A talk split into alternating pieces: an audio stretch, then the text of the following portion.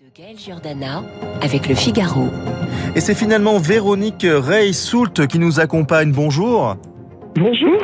Vous êtes euh, spécialiste de communication d'influence, vous êtes à la tête d'un cabinet de conseil qui s'appelle Backbone Consulting et vous êtes experte de l'analyse de l'opinion. Euh, merci d'être avec nous euh, ce matin. Nous allons analyser avec vous l'attitude de l'exécutif face aux incendies et à la situation hors norme que vivent de nombreux Français. Vous venez d'entendre l'édito de Dina Cohen. Avant d'en venir à Emmanuel Macron à Brégançon, hier Elisabeth Borne, la première ministre, et Gérald Darmanin, le ministre de l'Intérieur, ont quitté leur lieu de villégiature dans le Var et les Bouches-du-Rhône pour se rendre en Gironde, département dévasté par les flammes. Elisabeth Borne, qui a exprimé sa solidarité aux habitants, a annoncé un renforcement des moyens. Qu'avez-vous pensé euh, de cette séquence? Il faut montrer la mobilisation du gouvernement, même en vacances? En fait, euh, les Français sont certes en vacances, mais surtout très inquiets. Ils sont inquiets sur euh, sur euh, un certain nombre de sujets, à commencer par euh, euh, le pouvoir d'achat et la rentrée, à commencer par le changement climatique qu'ils ont particulièrement appréhendé cet été avec des incendies terribles. Donc, ils ne comprendraient pas que l'exécutif leur réponde, mais écoutez, là, nous, on a besoin de se reposer, donc on ne peut pas être à vos côtés, débrouillez-vous. Non, ils ont besoin de si, ils ont besoin de, on va dire, d'accompagnement, de, de, compassion, et surtout, ils doivent avoir l'impression d'être être soutenu, euh, quoi quoi qu'il se passe et quelle que soit la date. Donc pour le moment, ce que fait l'exécutif correspond exactement à ce que les uns et les autres attendent. C'est la deuxième fois en moins d'un mois qu'Elisabeth Borne se rend en Gironde. Il faut à tout prix éviter euh, la jurisprudence Jean-François Mattei en 2003. Euh, on se souvient du ministre de la Santé qui était apparu hum. en polo dans son jardin aux 20 heures alors que la canicule frappait la France et provoquait la mort de personnes âgées. Il y a eu 19 000 morts à l'époque. Ah, mais c'est non seulement c'est une jurisprudence à, éviter, mais en plus l'une des qualités que les Français reconnaissent dans les différents sondages qui ont été faits sur euh, Madame Borne, c'est que c'est une femme sérieuse, rigoureuse, euh, travailleuse. Donc on ne comprendrait pas que au moment où on a besoin euh, qu'elle soit sur le terrain, elle ne, soit pas dans cette attitude sérieuse, rigoureuse. Euh, on lui demande, elle, elle n'est pas jugée comme un personnage très proche des gens, elle n'est pas jugée comme sympathique, mais c'est pas non plus ce que les Français lui demandent. Et donc aujourd'hui, cette figure un peu rigoureuse et travailleuse doit être là à leur côté et doit être assurante. Alors, Emmanuel Macron, lui, il est à Brégançon depuis fin juillet. On rappelle à nos auditeurs que le chef de l'État s'était rendu à la teste de bûche le 20 juillet dernier. Est-ce que, selon vous, le président doit sortir de ses vacances au vu de la situation hors norme que vivent de nombreux Français en Gironde, dans les Landes et dans de nombreux départements en France? En fait, les messages qu'il a envoyés étaient, étaient de, de, d'un registre qui est je ne suis pas vraiment en vacances. On ne peut pas dire qu'il doit sortir de ses vacances.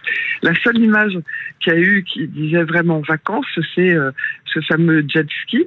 Euh, mais hormis ces images-là, euh, les cartes postales que l'on a euh, de cet été sont des cartes postales de, de travail, euh, des rencontres diplomatiques, des discussions autour des projets de loi. Donc on ne peut pas vraiment dire qu'il donne l'impression d'un président qui euh, a fait, enfin, est parti en vacances. Il y a eu euh, d'autres étés avec d'autres présidents où les images étaient beaucoup plus fortement euh, dans une logique de moi aussi, je suis en train de me reposer. Vous savez comme moi que la politique c'est une affaire de symboles. Quand le canard enchaîné révèle que le chef de l'État a fait des balades à jet ski, qu'on le voit dans un transat ou dans un canoë, alors que l'on parle de sobriété énergétique, que les prix de l'essence même s'ils baissent ont encore parlé.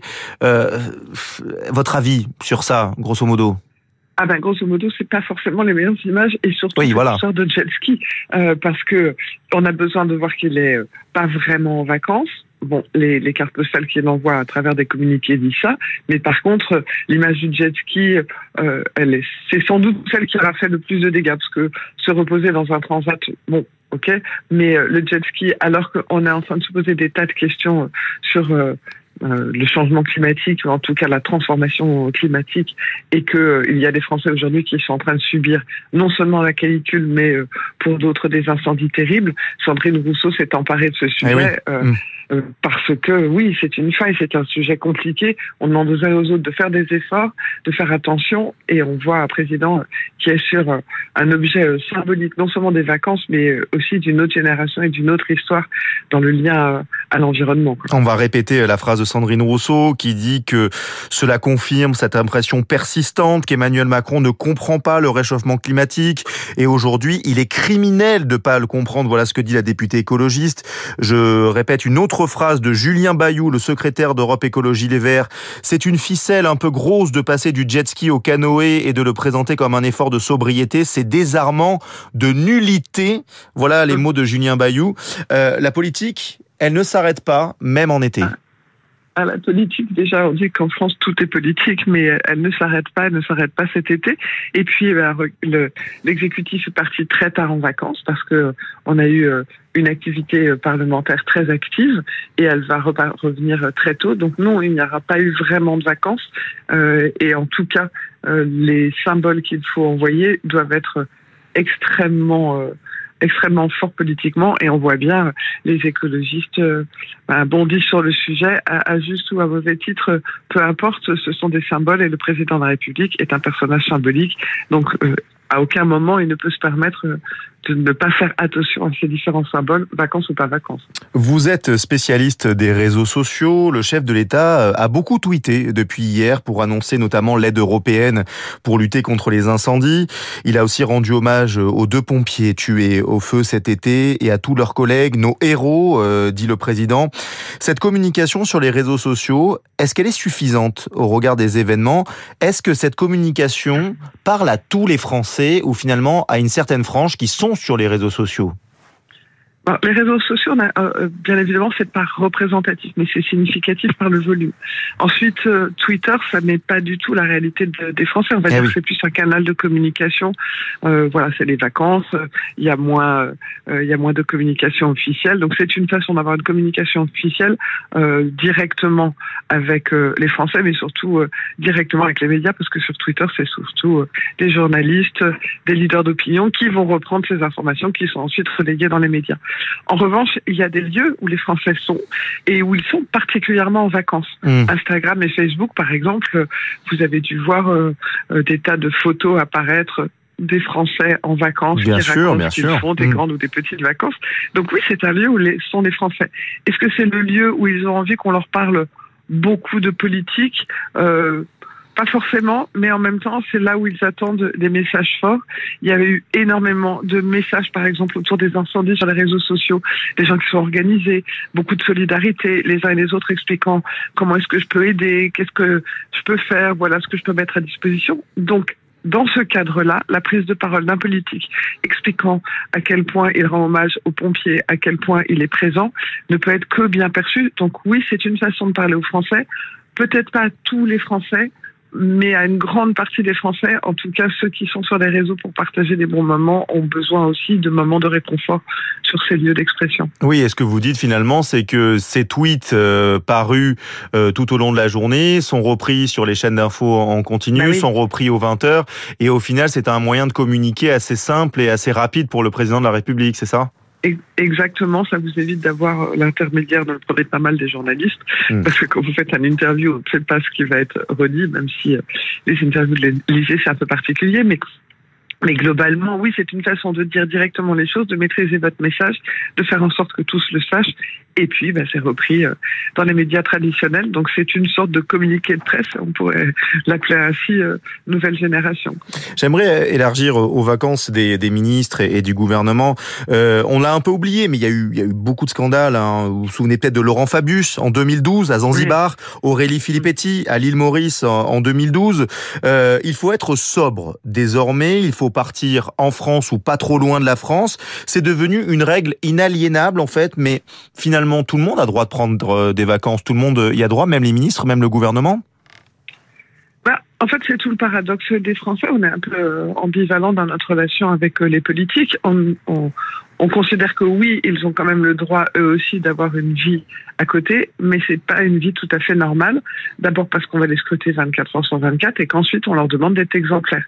Et d'ailleurs, les ministres français l'ont bien compris. Je ne sais pas si vous aviez vu l'infographie qui était parue dans Le Parisien euh, la semaine dernière, je crois, euh, qui expliquait où étaient euh, euh partis en vacances euh, les ministres.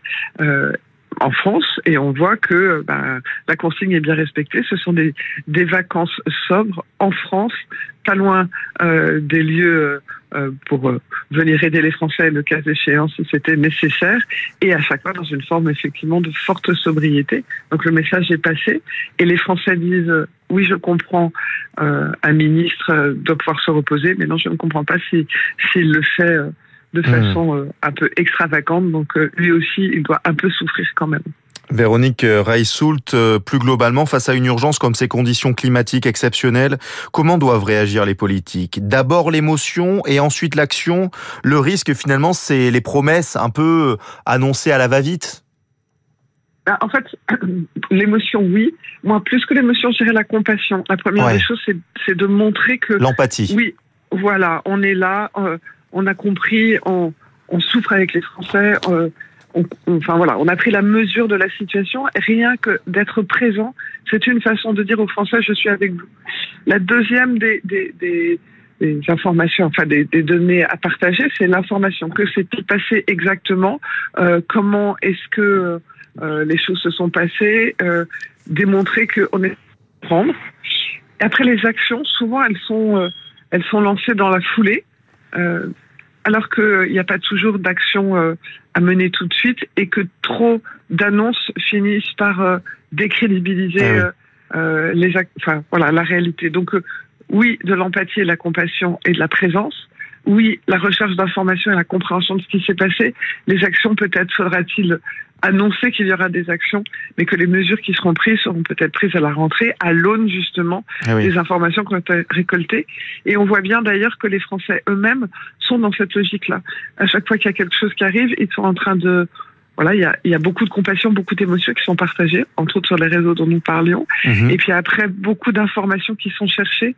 Et après, seules les actions euh, d'urgence, de solidarité sont partagées. Le reste, ils savent bien, les Français, qu'on ne peut pas prendre euh, des décisions euh, dans la précipitation euh, et qu'il faut d'abord essayer de comprendre ce qui s'est passé, mmh. même si voilà, on n'a aucune envie que ça recommence et que les uns et les autres attendent des éléments concrets pour que ça ne recommence pas. Une dernière question. On a aussi beaucoup vu le ministre de l'Intérieur sur le terrain cet été. La situation dans le quartier de la Guillotière à Lyon, le feuilleton de l'expulsion de l'imam Iqiyoussen, les rodéos urbains, les effectifs de police à Marseille. Certains éditorialistes parlent de la méthode Sarkozy il y a 15 ans. Est-ce que vous êtes d'accord avec ce constat? Ah, Là où c'est comparable, c'est qu'il est présent tout le temps, partout, et que quoi qu'il se passe, euh, il est sur le terrain, et que c'était un peu l'empreinte de M. Sarkozy il y a quelques années. Pour autant, je crois que c'est plus spécifique à la réalité d'un été euh, euh, qui était assez enflammé mhm. sur des sujets qui sont inflammables et où le, le le ministre de l'Intérieur ne peut pas se permettre de ne pas être présent, personne ne lui pardonnerait. Donc c'est pas tant euh, une méthode de euh, je veux montrer que je suis omniprésent et omnipuissant que la réalité de ça n'est pas possible de faire l'impasse sur une présence euh, dans des, moments qui sont... Vous vous dites qu'il n'y a pas de stratégie derrière de la part de Gérald Darmanin?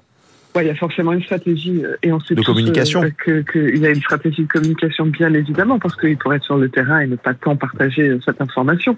Mais on va dire que c'est pas tout à fait la même stratégie que M. Sarkozy parce que il y avait des polémiques à éteindre aussi. Il avait besoin de démontrer que ce qui n'était pas le cas à l'époque pour M. Sarkozy. Donc on va dire que M. Darmanin est dans une logique où il a besoin de montrer qu'il est là.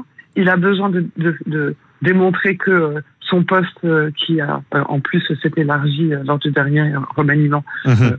est, pleinement et entièrement rempli et la communication est plus là pour démontrer que c'est un homme sérieux, rigoureux, efficace, présent et très ferme parce que c'est l'un de ces points importants, démontrer que c'est un homme qui ne laisse rien passer, qui est extrêmement ferme et sur des sujets en particulier régaliens qui sont plutôt des sujets de la droite, voire de la droite euh, plutôt euh, extrême. Merci beaucoup Véronique Reissoult pour votre analyse ce matin sur Radio Classique. Vous êtes spécialiste de la communication d'influence, experte de l'analyse de l'opinion. Merci d'avoir été notre invité ce matin.